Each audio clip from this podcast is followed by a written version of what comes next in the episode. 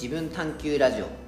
この番組は数学という正解が一つしかないものを教えている教員が自分の思考をリノベーションし今更ながら勉強ってなんだろうに向き合っていく番組です、えーパーソナリティは三平渡でお送りします、えー今回ゲスト会になります、えー今日ですね今さっきまで生徒に授業をしていただきました、えー今日のゲストの紹介となります。ではどうぞ。はい、よろしくお願いします。トロブともきです。えー大学3年生デザイン建築を勉強しているものです。が将来やりたいことが最近高校生と心で向き合うということに決まったばかりでそういう話を三平先生としていたら今日の授業の機会をいただいた流れですね。その流れで今回ゲストに呼んでいただいて。ありがとうございいます。もう多分授業ねな。本来ならば1時間ぐらいって想定していたけど。ますあはい、うん、もう2時間ぐらい。2時間ぐらい。いやでも生徒もすごく飽きずにうん。あの向き合ってくれて、うん。うん久しぶりにああいう表情を見て自分としてもありがたかったなってやっぱりうん。あのこういろいろこう不安とか、うん。うん今の状況とかっていうところはあるけどそれ以上にこうん。う、うん、あのいい経験値が自分も含めてできたなって思って本当にありがたい限りです、いやいやこちらこそ本当に思ったより僕も長くなってしまってびっくりしたんですけど。いやいや本当に。ともきさんと会ったのは11月ぐらいですよね。そうですね。はい、うん。あのーゲストハウスひとときといううん。西会津にあるゲストハウスでの、あのーところがきっかけで、うん。うん。うん、あのともきさんと話していくうちにこれあれ？学生に話していいよなっていう話をいただいたので、うん。あのともきさん広島県の呉市、はい。うん、そうですね。あの実は、うん。えっと去年一昨年かな？一昨年ぐらいに、うん。うん。あの広島県に視察に行きまして、うんおはい。うん、なるあの尾道高校。はあはい。なるほど。はい尾道高校と信用高校。しあ信用高校じゃない。えっ、とえっ、とどこだっけな。うん。どこだっけな。サッカー強いんだよな。うんと。そう。ただ呉市とかも車でレンタカーで通って、あそうなんだ、うん。あなんかそういうところもすごくつながりがあるなと思って、うん、そいや本当は広島県を満喫したかったんですけど、残念ながらもう弾丸スケジュールで、あそうなんだ、うん。そうか。はい。尾道なんて特にゆっくりしたいところなのにね、うん。いやあのー行ってみて、うん。もうしょその島じゃないですか。だから、はいはいはいはい。あのーが学生がうん。自転車で通学した後に船にそれで乗り込んで行くはいっていう姿が はいああやっぱり瀬戸内のこう島らしいなって うちにはもう全然ない、多分広島でそのこ今日もすごい雪でしたけど、はい。雪がこんなに降ってるっていうのとうん。同じぐらい自分は衝撃的な、うん。そうですね、うん。もう瀬戸内海のやっぱりあそこら辺特有の感じはやっぱするんですけど、うんうんうんうんあのやっぱり絵になりますよね海と高校生って。う んいやいいなねなんか多分実際通ってる子たちにとったら普通なんでしょうけど、うんんそうですよね、実際はこう新鮮だなっていうふうに、うん。いやでもね僕も今日雪合戦してる高校生の姿って新鮮でしたよ。本当に。子供だって思わなかった？大丈夫だった？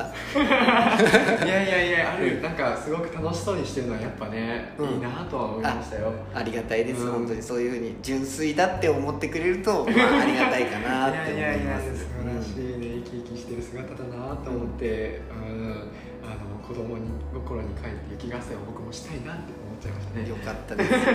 実際どうですか？あのちょっと今日はうん。7人かな、はい。7人の生徒の前でですね。はい。あの授業というかですね、うん。自分の体験も含めたはい。年の近い大学生と、うん。あの高校生の交流っていうまあくくりではい。こういう場を設けさせていただいたんですが、うん。やってみた感想なんかあればちょっと教えていただきたいなと思います。はい、えー、そうですねやっぱり僕高校生と話すの好きだなって思いました。それそれはあれですか？その学生の中でもうん。高校生っていうのはうん。やっぱりその小学校より中学校よりいい感じかな、どう？まあそうですね、うんうん。なんかあの僕が結構もともと相談みたいなのをされるのが大好きで、その人の話をずっと聞いてたいななるってほどなるほど。思うなんぐらい好きなんですけど、うん。あの高校生が、ね、将来のことについてうん。真面目に考え始めて、でも自分だけの答えじゃなかなか見つからないみたいな、うん。そういうモヤモヤだったり、うん。っていうのをあの心で話してくれるっていうのが、うん。僕は今日本当にやっぱり好きなんだなって、あー。うんやっぱりそれは高校生ならではかなとは思いますね。ありがたいですね楽しかったですよ、うん。よかったです。いい子たちでしょ？もうなんか親心みたいな感じ。親バカみたいな感じ。そうそう。いやでもいい子たちですよね、うんなんかあのーなんでしょうね。その僕がそのまあ大学生だからっていうので、もしかしたらなんかちょっとあまり僕の話を聞いてくれないかもしれないとかっていう不安も最初あって、うんあのやっぱり、えー、と肩書きがちゃんとされてるようなうんうん。専門性を持たれてる方の話の方がやっぱうん信頼度も高いし、うん。高校生の聞く姿勢もあるのかなというふうに思ってたんですけど、うんうんでもなんかそういうところで僕を見てるわけでもなくて、うんきちんと僕の考えを聞いてみようっていう姿勢をしっかり持ってくれたっていうのは、あのすごく尊敬できる部分でもあるし、うんうん。あの僕のやりたい場っていうのもこういうことなんだなっていうのをやっぱり教えてくれたっていうのは現場の高校生だからうん。今日の学びはすごい大きかったですね。いやー本当にあの自分としてもすごくあのやりありがたかったなって思ったのがその最後にともきさんがあのうん。感想を書かせてさっきねついさっき2人でちょっとうん。交互に見たんですけど、うん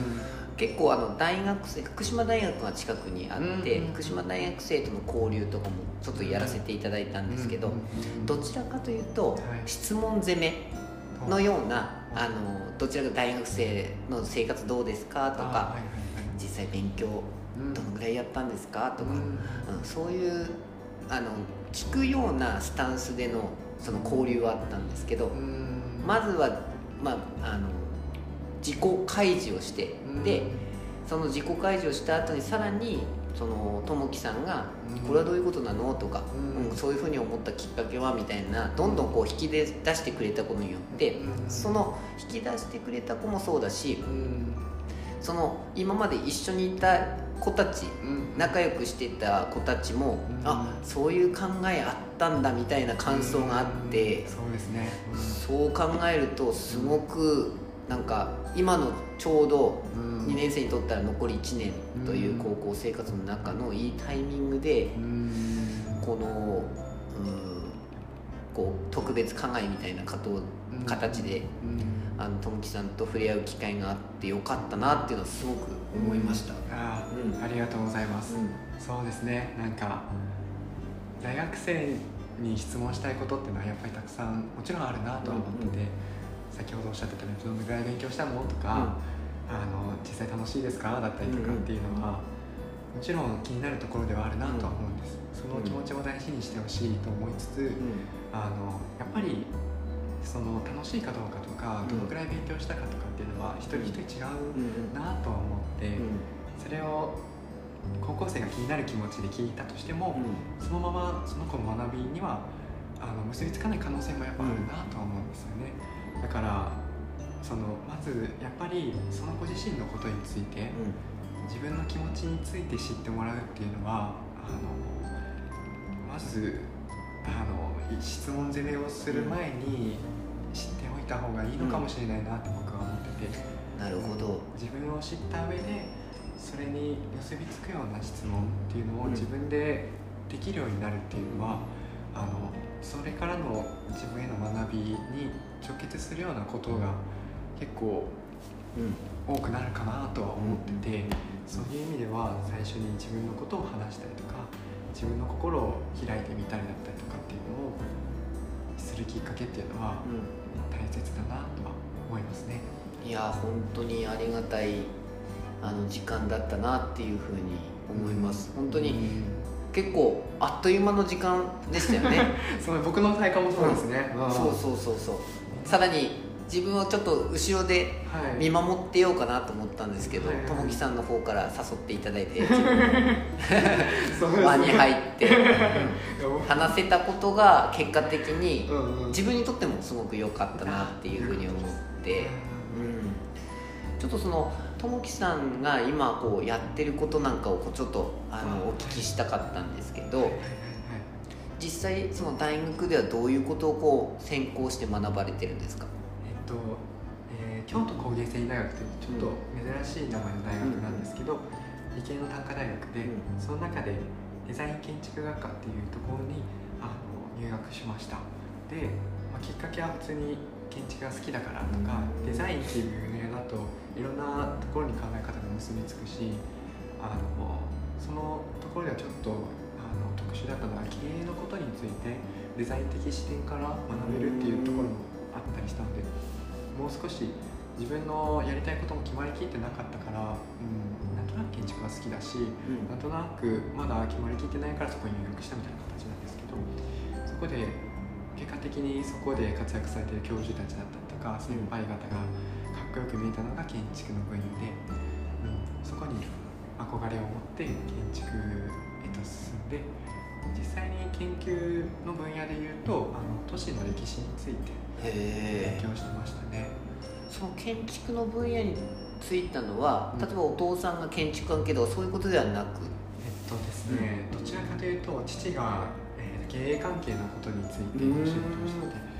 その意味でちょっとやっぱりそれも選択できるかもっていうので、僕の深層心理的にちょっと興味が入ったのかなっていう気がします。で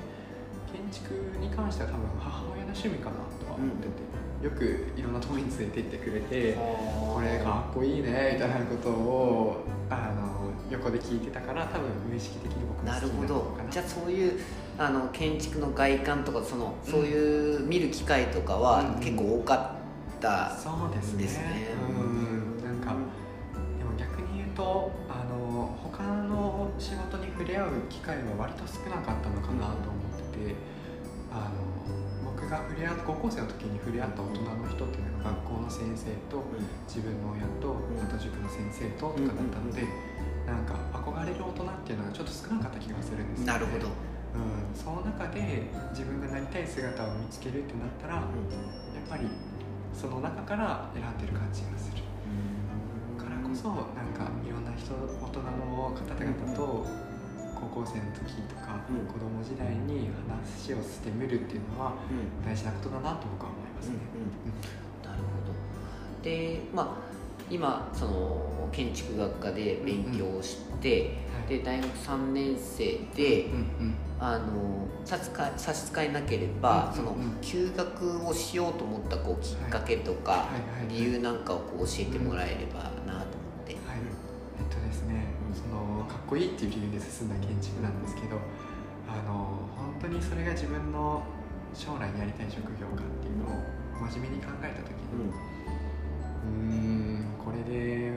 僕は暮らしていくのかなって思うとちょっと自分の楽しそうにしてる将来が描けなくて、なんかちょうどコロナの時期っていうのがあったんですけど、あの結構コミュニティとかその建築の外観的なハード面のことではなくて、そういうコミュニティ関係のところが結構フォーカスが当てられた時で、あの僕も結構その思いに共感する部分もあったし、なんか逆に建築家とどれだけかっこよくてもあの愛されてない建築だったりとか、うん。あのなんかコミュニティがそこで思ったような設計したようなものにはなり得ないものもたくさんあって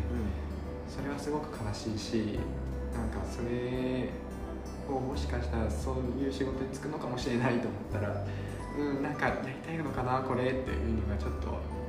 もやもやっとしてでそういうこともあってやっぱりうんなんか都会でバリバリ働くそのゼネコンとかで働くっていうのがかっこいいなと僕は思ってたけどコロナがきっかけで自分にとっしってなんだろうなっていうのは、うん。ちょっと地方の方にあの興味が移ったりとかもして地域だったり、うん。そういうさっき言ったコミュニティだったりっていう分野に、あの少し足踏み入れたいなと思って、あの休学をしてちょっと日本の面白いなと思った都会から離れたところにしばらく住むっていうことをやりたいなと思って。ねいやなんかその学校もやっぱコロナでうん。本当大変だったんですよ、うんうんいろいろなことが変わって、うんうん。うん。ただその、えーそのコロナが全部ダメだったかっていうと、うん。うんすごくあのいい部分もあってそれこそともきさんの話で言うとこう何も考えずというか、まあ、うん。自分がなりたかったっていうその思ったまま実際に就職した時にうん。実はもうぶそのそこのその時点でぶつかるんではなく大学時代にこのコロナがあったからもう一回実分を見つめ直したりとか、あとは最初のあの私のゲストのあのキッチンカーであの自分のおばあちゃん家の、えー、とこう傷物の果物をジュースにしてキッチンカーで販売してるすごい。あのにその子も24歳かな。すごいな。いるんですけどはいはい。その子も実際は、はい。あの海外に留学をし考えていた、ですけどはいこのコロナで行けなくなってしまった時に、うん、じゃあ自分で起業しようっていうふうにこう変わって、なるほど。うん。パワフル。うん、本当にパワフル あの本当に尊敬するなって思っていて、はい。あのそういうところもそうなので、うん。うん、なんかコロナは悪いことばっかではなくて、うん。うん。自分を見つめ直したりとか、はい。うん、もう本当に大切なことをこう考えさせる、うん。そのよ結構余裕というかそういう時間が増えたんじゃないかなって思いますね。いやーすごくわかります。うん。あの立ち止まるっていうのが、あの初めての経験で、うん。あのまあ当たり前かもしれないけど小学校中学校高校大学って結構僕はうん。そのまま、あの止まることがなくうん。進めることができたんだけど、あの実際休学をしてみて何の肩書きでもない自分になって、あの少し人生について考える時間っていうのがやっと取れた気がして、うん。なんかそれまでは本当に考えもせずにその多分これが幸せなんだろうなって思うようなレールに向かって進んでいくみたいな感じかなと思ってたんですけどなんか一回考えてみてここのレールのままでいいのかな、実は自分が違うレールを作ったりすることもできるのかなとかっていうのを考える時間ができたのはすごい大きいなと。思って、っていうのも何も肩書きがないっていうのも僕はすごく大きかったなと思って。いや本当に立ち止まるってあのすごく重要だなっていうふうに思うなと思って、あのそれも27歳の友達があの結婚して子うんうん。供を産んで、あの産休ではい。一度仕事を今休んでる状況なんだけど、はいはい。じゃあそろそろ産休明けだよねっていう話をしたら、はうん。この立ち止その子育てっていうところに立ち止まったことによっていはいはい。本当それに執着したことそのうん。今あの復職するその会社仕事に執着することってあんまりなくなりましたっていう話を聞いて、なるほどうん、だからその自分が好きでやってきたことだけどうん。立ち止まって本当に好きなのかって考える時間ってうん意外に重要だなっていうのはすごくうん。感じてるしうん。やっぱり日本がねこうエスカレーター式に行くことがはい。なんか、うん、現役で合格することがとか、なんかそういう、うん、見えないプレッシャーがうん。ちょっとすごくあるなっていうのは、じるんだけどうん。ともきくん的にはどうですか？ともきさん的には。いやでもすごくわかります。なんかやっぱりその世の中一般的にこれがいいよねとかこれが正しいよねっていうような価値観の中で何の疑問もなく僕も育ってきたけど一回立ち止まることによってそうやって本当に正しかったのかなとか、まあ、例えば本当に例えばなんですけど、うん超単純にうん。お金がたくさんあるのは幸せだと思ってたんですよ。うんうんでそれに何の疑問も持ってなかったしもう理系に進んだっていうのもちょっと高級取りに乗れるかもとかっていうイメージから理系に進んだんですけどなんかやっぱり立ち止まってみて、いろんな大人の人と喋ってみるとそれが幸せっていうわけではないかもしれないなとは思ってもちろんあるに越したことはないし、不自由しないために必要だとは思うけど幸せのためって考えるとそれはあくまでも一つの要素で、なんか他にも幸せになるための要素があって、それに執着しすぎるお金に執着しすぎるのはあの一つのちょっとだけ偏った考え方だったなと思うんですよ、なんか例えば少し田舎僕の中では少し田舎の方で景色のいいところに住んで、あのすごく静かな時間が流れるっていうのに豊かさを感じるし、うん、なんかもちろんお金は大事だけどそれができるなら僕は幸せだなって思うから必要以上のものは求めない気はするっていう意味ではやっぱり立ち止まれたからそういう価値観に気づけた感じがしますね。いや本当そうだよね。なんかあのーそのお金の話今日もちょっとお金の勉強したいっていうことをうんともきさんあのはい。授業で言ったけれどもうん。なんかうーん何が欲しい？とかって聞くとお金とかってうん言うじゃないうん。ですか。うん。他あの結構ほとんどの人が。ありますね。だけどじゃあお金って何って言った時にうん。そのその知識はないくせに、うん。そのお金っていうものが欲しいとかお金があれば幸せっていうふうに、あの考えてしまうとうん。すごくなんか自分もそうだったのでお金があれば幸せっていうふうに思っていた、うん。あの人間なのでうん。なんかこう今までと矛盾してるなってこうん。う、うん、こういい職業に就きたいなら勉強しなさいって知識をつけなさいとかって言っているのに、うん。一番うん。その中で多分その上位にあたるお金っていうことに対しては無知すぎるなっていうのはすごくなんか矛盾をこう感じざるを得ないというか、ううん。ん、っていうのを最近こういうことばっか考えちゃうんですよね。う んですね。なんかやっぱりそれがちょっと日本の特徴らしいっていうのを最近耳にして、あの海外ではやっぱりそれが大事なことだからっていうので、教育カリキュラムに入ってたりするみたいなんですよね。う。ん、なんか、ね、何のための勉強っていうのはやっぱり結構大事な問いですよね。うん。うん。もちろん自分がなりたい姿になるための勉強だったら仕方がないけど、仕方がないというかすね。素直に勉強できるかもしれないけど、そうじゃない勉強をして疲れてしまうっていうのがなんかそれが自分のありたい姿に向かって本当に進んでるのかなとかっていうふうに考えた時にちょっと疑問だったりもすると思うし、うんね、何を勉強したいのかなとかっていう自分のありたい姿に向かって勉強してるかなっていうのは結構大事な価値観かもしれないですね。そうですね。ちなみにそのともきさんが、うん。そのまあ、休学をするっていうふうになってもう全然こうえっ、と出身が広島だし、大学も京都だし、そうなった時に全く違うこの福島県という土地にインターンとしてこの、うんあの来られた経緯というか、うんそこをちょっと教えていただければなと思ったんですけど、なるほど、うん。えっとですね結構ねあの理由は幼稚だったりするんですよ、あの一つはあの雪を感じたかった。うん。あのねいいですね、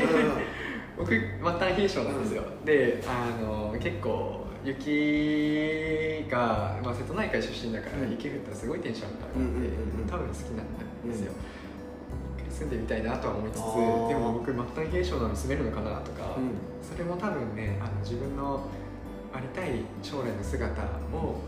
の中にどういうところで暮らすかっていうのは、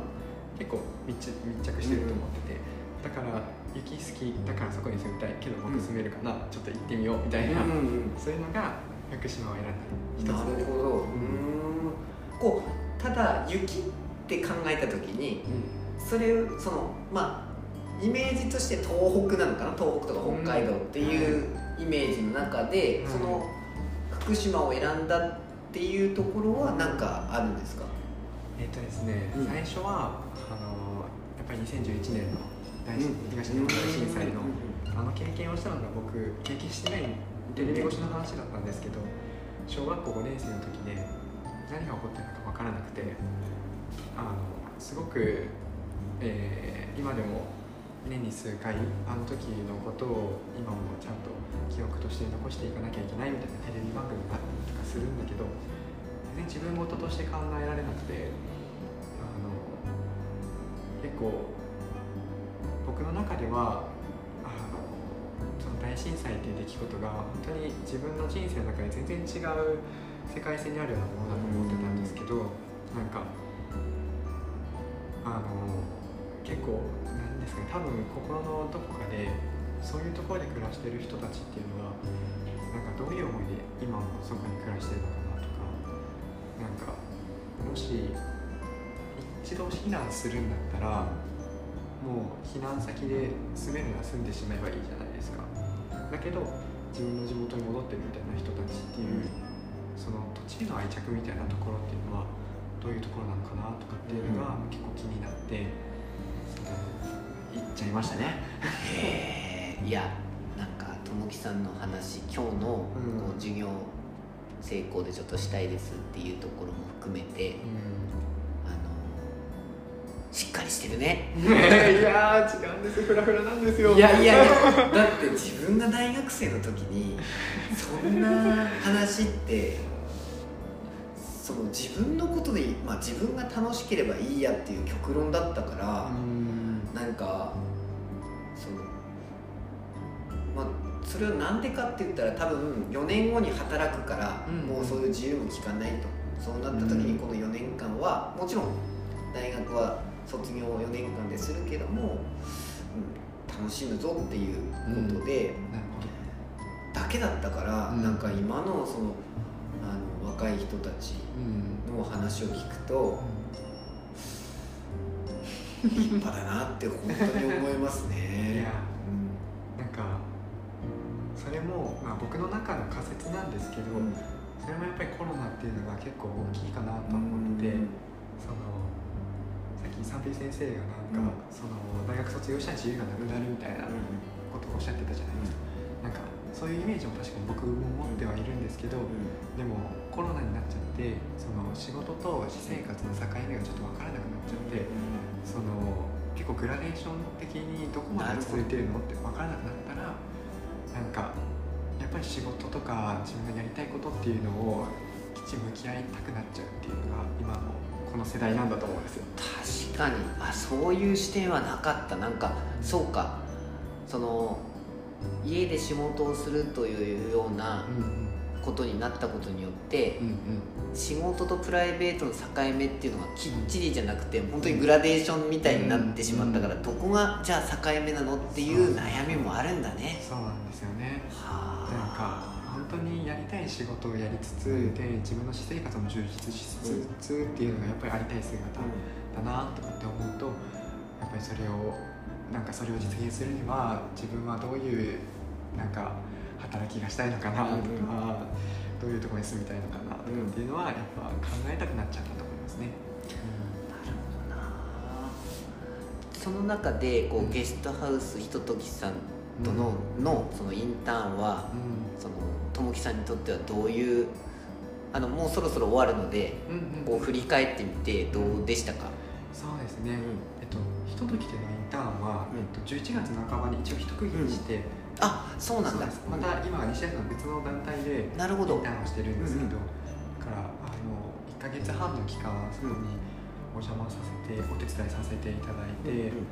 でもあの一番感じたのはさっきも言ったようなあの立ち止まるっていうこと、肩書きがない自分っていうのを一番感じれたのはひとときだなっていうふうに思って、っていうのをやっぱり休学してなんかいろんなところにお手伝いに行きはするんですけど、やっぱり会社へのインターンとかって言ったら、その会社の人間として頑張ろうとか、この会社のために頑張ろうとかっていうふうに思うんですよね。でそれを、まあ、きちんと振り返りをしなかった僕がいけないのかもしれないけど、でそれが終わった後になんか自分に何のフィードバックというか自分の心で何が成長できたかなとかって考えた時になんか自分のために頑張ってることみたいなのがなんかちょっと少なかった気がして、ちょっとぽっかりしたみたいな経験もあるんですよね。うん、でそういう時にひとときでインターンをして、あの他のインターンとはちょっと違ってあの自分のやりたいことを実現する場としてあのここで一緒に頑張ろうっていうふうに言ってくれるオーナーさんなので、自分のやりたいことっていうのを最初に考える機会があるんですよね。そうなった時になんか今までのインターン先もすごく良かったけどあの自分のことについて考える時間っていうのが初めてゆっくりと取れた気がして、あでこれがやりたいですっていうのはすぐは出てこなかったんですけど、でもそこでの経験が元になって高校生の居場所を作りたいっていう自分の夢は見つかったし、一度立ち止まるっていう経験をしっかりとさせていただいたのはひとときだったなっていうふうに思うから。うん。なんかこういう場を今日みたいな高校生の場を実現したいなっていう自分の前向きな気持ちにつながるっていうのもぱりあ自分のことをよく知るっていうその、あの場所での体験が元だなと思います。そうですね。いや本当にさっきお金が全てじゃないっていう風な話をお互いしましたけど、うん。あのそのひとときさんのあのご夫婦さんもそうですしうん。あと最近こういろいろこう知り合いになった、うん。あの事業もなされてる方っていうのって、うん。結構ある意味その関東とかでうん。ある程度のポジションとかうん。有名なこう企業さんに就職されてたりとかする方なんですよね、はいはい。その方たちがうん。やっぱり本当にの幸せってなんだろうって感じた時に今までよりは収入も落ちるし例えば自分のプライベートな時間っていうところをはどうなんだろう？その多分同じぐらいだと思うんだけども、うん。地方に選択したりとかししかも今すごくその人せその方々と話をされるとすると生き生きとされてるんですよね。人と木さんのご夫婦さんもそうだしそう考えた時にあここが究極というか、うん。うん、なんか本当にお金じゃないっていうことを証明されてる方々なんだなっていうのがすごくこう感じる、うん、そうですね。なんか逆にむしろあの高収入を働きがいにしてる人の話も僕はちょっと聞いてみたいなと思うんですけどなるほど。なんかその部分にどう幸せを見出してるのかとかっていうのもやっぱりその人なりの価値観がありそうだし、うん。やっぱりそれも確かになと思う部分もやっぱあると思ういつかお話をしてみたいですねうんでもやっぱりね僕がそういうお金だけじゃなくて自分の幸せをきちんと考えてるっていう地方に住まわれてる方々に僕は考え方はすごく似てるなとは感じたので、まあ一つのあの自分のことを知れたきっかけだったなと思いますね。これからはそのともきさんの今の予定としてはうん。どういうふうなこう、うん。うん計画を立ててらっしゃるんですか、えっと、あの2月にうん。京都に戻るんですよね、うんでそこで復学して1年間があってうん。そこでまあ卒業論文だけなんですけど、うん。京都での暮らしがあってでそこであの大学院でうん。お金の勉強をするための準備をします、うん、でその準備が終わったらその大学院でそのお金の勉強しつつ、教育現場にあの空き時間でお邪魔しつつまだまだ自分のやりたいことっていうのは多分見え聞いてはないと思うから、あの自分の研究とその現場っていうのをあのすり合わせていって自分のやりたいことっていうのはこういうことなんだなんだなっていうのを、うん。あの大学院の卒業までには見つけたくて。うんでその今ではあんまりちゃんとイメージはできてないんですけどその卒業した後にあの実際にじゃあそういう場を運営するようにするか自分で団体を立ち上げるかとか、もしくはなんかどこかの企業に入社してその場での一つのプロジェクトとしてやるべきなのかっていうのはまだちょっと自分の中の価値観が決めきれてないのでその時の決断になると思うんですけど、あのとりあえずそこまでですね自分の計画は。うん。ちょっと計画性ないから僕。いやでもその方が楽しいと思いますよ、う んもう決められたものより。いやそれでそのまあ友樹さんが多分はそう思ってないと思うけども一見その建築とその教育とかうん学生とかっていうつながりってうんなんかないように感じるうんんですけどうん後で絶対こううん。年齢を重ねてごとにふとした瞬間につながったりとかね。まさに自分がそうでうん。あの大学卒業した後実はあの営業職を2年間やっていて。へえうん。そうなんだ。そのえっと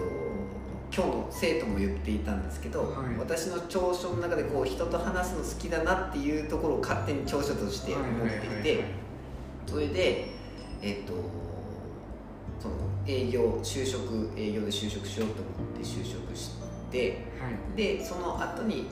教員という道を選んだんですけど、うん。その営業っていうのをどういうことにこうつながったのかなっていうのは全然わかんないまま今過ごした時にうん。初めてその学校とうん。そういう地域とかうん。あの企業をつなげてくれっていうポジションになってうん。その時にその営業っていう時に学んだスキルって15年を経て あの生きてるんなるほどね。ですよね。へうん、なんかその自分にとっては当たり前なんですけど、うん。そういうのって結構あると思うんですけど自分にとっては当たり前のことが人にとったらすげえみたいな、ーううん。ん、素晴らしいよ。いやでえともきあちょっと聞きたかったんですけどはい。ともきさんにもう自分の中でもありがたいなってすごく思うんですけど、はいはいはいそのそういう先生がいてうん。よかったよとかっていうふうに言ってくれるのは、う私的にはあんまり自分のことなんでわかんないんですけどんうん。どういどういったところなんですかね？僕、あの進学校にうん。高校うん行ってて、まああのやっぱりえっと先生たちの目標もうんいい大学に行かせることだったり、うん。まあ、それはもうもちろん仕方がないことだと思うし、親もそれに期待させてそこに入学子供にしてもらったみたいな感じもあると思うしだからそれを全く批判するわけではないんですけど、でもあの自分のあの将来やりたいこととかっていうのをあの選択する選択肢をあの見せてくれることがあんまりなかったなと思ってやっぱり勉強をすればいいんだよっていうことをあの教えられた気がするんですよ僕は。なるほど。じゃなくてその自分の選択肢っていうのをいろいろ先生の中でも持っててそれを子どもたちの中で見せてあげてでそういう数ある選択肢の中で選び取るっていうのは生徒たち一人一人の心の決断だと思うしそこまで先生が深く関われるかっていうとちょっと難しいかもしれないけどでも選択肢を用意してあげるっていうのはあのすごく大事だなと思うんです。で、まあ、特にちょっと田舎の方の地域だとそれが狭まってしまう傾向にもあるから、あのこういった場所で聖光学院あの福島県ってところであの僕みたいな外から来た人間広島出身の京都行っていろんなとこ行って今福島にいるような人間とかを面白いね話してくれよって言って連れてきてくれるっていうのはあの生徒たちの選択肢が増えるきっかけになってると思うんですよね。ありがたい。なんかそういう活動をしてるっていうあの根底の三平先生の思いっていうのは僕はすごくストレートに伝わるなと思ってて、うん、あそういう熱意をしっかり持たれてて自分たちにちゃんと向き合おうとしてるからこそこういう活動をあのもうすごい精力的に頑張ってるっていうのは僕はすごく伝わるからそういうなんか先生に出会いたかったなっていうのはありますね。ちょっと泣いていいですか？いやもう全然全然。いや本当に今友樹さんが言った通りで、はい結局その学習指導要領とか、はい。そのえっ、とそのまあもっと昔になっちゃいますけど体罰がダメだとかそういういろいろこう学校ってこの新しい時代とか新しい世代に向けて変わりつつあるじゃないですか、うん。だけどうん。一つだけ全く変わってないのがうん。いい大学に行くっていうことと うん。それで評価されてしまう、うん。それはうんその先生もそうだし、うん。保護者もそうだし、うん。うん。そこだけはなんで変わんないんだろうっていうのがすごく疑問で、うん。なるほどね。うん。そうですよね。それをなんとかこう変えられたらいいな、変えられる学校になったらなっていうふうに思って、うん。そうですね。いやその本当にうんこれも本当に正解がないうん。こう道をうん。ひたすらこう歩いてる感じなんですけど、うん。なんかそうですね。でもやっぱりそういう考えを持たれてるっていうのは本当に僕は嬉しくて、あの僕がさっきの授業の中でも学校の先生っていうのがやっぱりさっきから言ってるようないい大学に行かせること偏差値が高くすることとかっていうのに集中しちゃってるっていうものだと思ってたから、うん。そういう考えを持たれてる先生が実際の現場の中にいらっしゃるというのは僕の中ではすごい大きな発見であの教育はまだまだこれからなんだなって思いましたね。三平先生もまだまだこれからっていう。そうだね。本当にそう思います、うん。うん。うんなんかその何回もコロナの話になっちゃうと思うんですけど、あのもう正解がわからないってさっきのキーワードかなとは思って、大人がこれまでこういう道を進んでいればいいんだよっていうのが結構少し前の時代はもう自信を持って言えたと思うんですよね、もう絶対に潰れるはずのない会社だって銀行とかがあって、そこに行けば安泰っていうのがあったと思うけど今はなんかそれもちょっと言い切れなくなっちゃってうん大人の中でも正解が見つけれなくてで子供になんか教えれることっていうのがなんかそういう正解を教えることじゃなくて自分をでそういう道を見つけることっていうのが大人の教えることなのかなっていうふうには僕も感じているのであの三平先生の思われてることっていうのはなんか僕が今高校生だったら一番求めてるようなことだなと思いますね。いや今日の授業でも友樹さんが、うん。あのちょっとまあ年上だけど、うん。そのこう先生っていう目線で見ないでみんなでこう輪になってうん。ちょっと同じ目線でフラットで話をしようって話があったじゃないですか、いや本当に今求められてるのはそうのような教育だと自分は思ってて、でもその今まであ私もそうなんですけどやっぱりかっこいいとか理想の先生像って、こうその40人だったら40人をしっかり見て掌握して、リーダーシップ持って 一つの矢印に向かって向かわせるような、ね。そういうようなものがやっぱりこびりついていたので、うん。やっぱりそれになろうっていうもの、ことをしていたんですけど、うん。やっぱり今のいろんなものに触れてうん。そうじゃなくてやっぱりどんなこどんなに完璧を装ってもミスをしたりとか、人間の弱い部分って先生ももちろんあるんですよ。ななのでそういうのをうん。こう表にうん。出すことがうん。今の生徒にとったらうんすごくいいことなんじゃないかなっていうふうにはい。思って。うん。いやすごく大事だと思います、うん。あのさっきの授業の中で三平先生のあのご自身の,、うん。あの教育の在り方についての悩みみたいなものを、なんか僕に相談してもらったりしたっていうのが、この先生かっこいいと思ってあの悩みは打ち明けれないなと思うんですよ普通、生徒たちの前で。やっぱりかっこいい先生っていうのはあの演じなきゃいけないっていう心もやっぱあると思うし、一種のプライドにつながっちゃうかもしれないしでもそのあの正解を示すリーダーシップもかっこいいかもしれないけど、自分の悩みをあのみんなの前で打ち明けれるっていうのも一つのかっこよさだなと僕は思ってて。泣いていいですか？本当に。いやあのそういうふうにやっと慣れたなっていうのは自分の中であってうんなかなかそこにたどり着くには、うん。正直去年の1年間かなり苦しかったりとかしたので、多分あの友樹さんと同じで、うん。私も去年すごく迷走してたんです。立ち止まった時期で、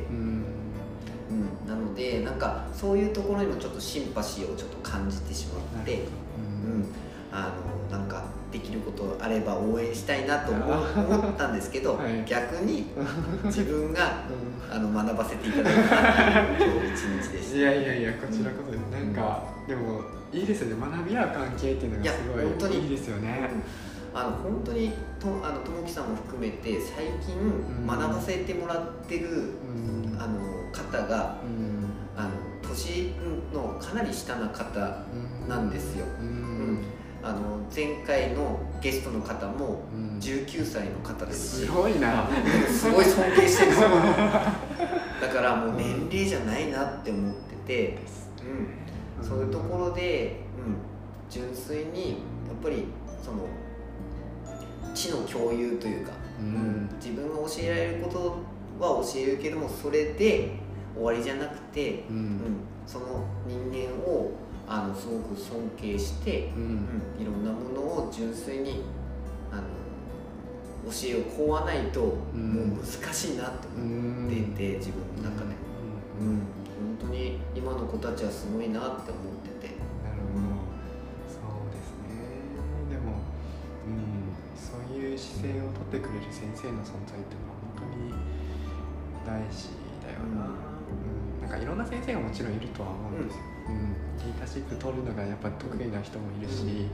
そうじゃない心に寄り添うのが得意な人ももちろんいると思うし、なんか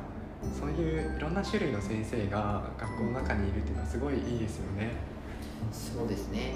うん。い全部が全部じゃなくて、うん。そういう先生が、うん、自分はもう今までのそういう理想の先生像から、うんこういう先生になりたいなというふうに思って今こう、うん。うん自分をこうまさにこう先ほど言ったこうリノベーションしてうん。面してる段階ですね。白い考え方だな。うん。いや本当にぜひあの大学ではいお金の授業をはい勉強したらまたはい。来てあ生徒たちに。いいですか？はい。ありがとうございます。そうですね。生徒もさんからもねまた来てくださいなんていう嬉しい言葉もいたいやだいたし。本当に。いや本当にまた来てほしいです。またちょっと遠くなっちゃいますけどね。そうですね。うん。で最後にその友樹さんにお聞きしたかったのが、その進学校で勉強うん。をやってればいいんだよって言われていたその友樹さんが、うんまあ、大学を経ていろんな経験をして、うんじゃあうんうん勉強って一体何なんだろうってうんうん。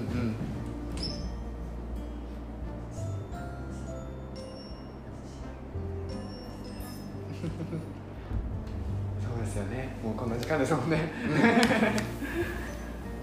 ってなった時にどうですかね？そうですね。僕にとっての学びってことですかね。うんは、うん、なんか自分のな将来ありたい姿への探求かなって僕は思ってて、出ましたね探求。うんなんかうん何でも経験だからって言って学び続けるのはうん。限界があると思うんですよ、うんそんなこと言ったら世の中たくさん学ばなきゃいけないことたくさんあって。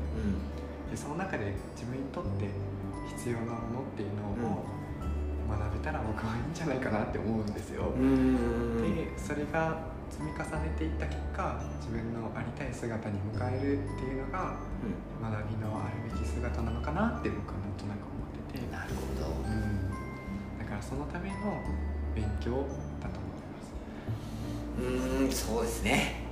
なんか今日のまとめの今日の話は 本当にまとめのような形ですいねそうですね。僕の中のキーワードもそこに詰まってた気もします。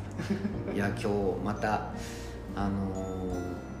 お会いできて、そしてあのー生徒に授業もやっていただいて、うんうんそしてこういうお話しする機会があって、本当にありがたいありがたいことですしまたぜひははい。い、もちろんよろしくお願いします、あはいのよろしくお願いしますこう陰ながらまた福島の地で応援してますので。ああありがとうございます。Facebook も、はい。あのインスタも、はい。あの動向をちょっと確認してちょっと落ち込んだ時はちょっと応援なんかをちょっとありがとうございます。はいしたいと思いますはい。はい、ありがとうございます。じゃあまたあの 本当にあの体調に気をつけてあ頑張ってください。はい。はい、ありがとうございます。はい。本日のゲストは、えー、トロブはい。ともきさんでした。はい、でははい、わーわー話しましたが以上で、はいえー終わります。さようなら。さよなら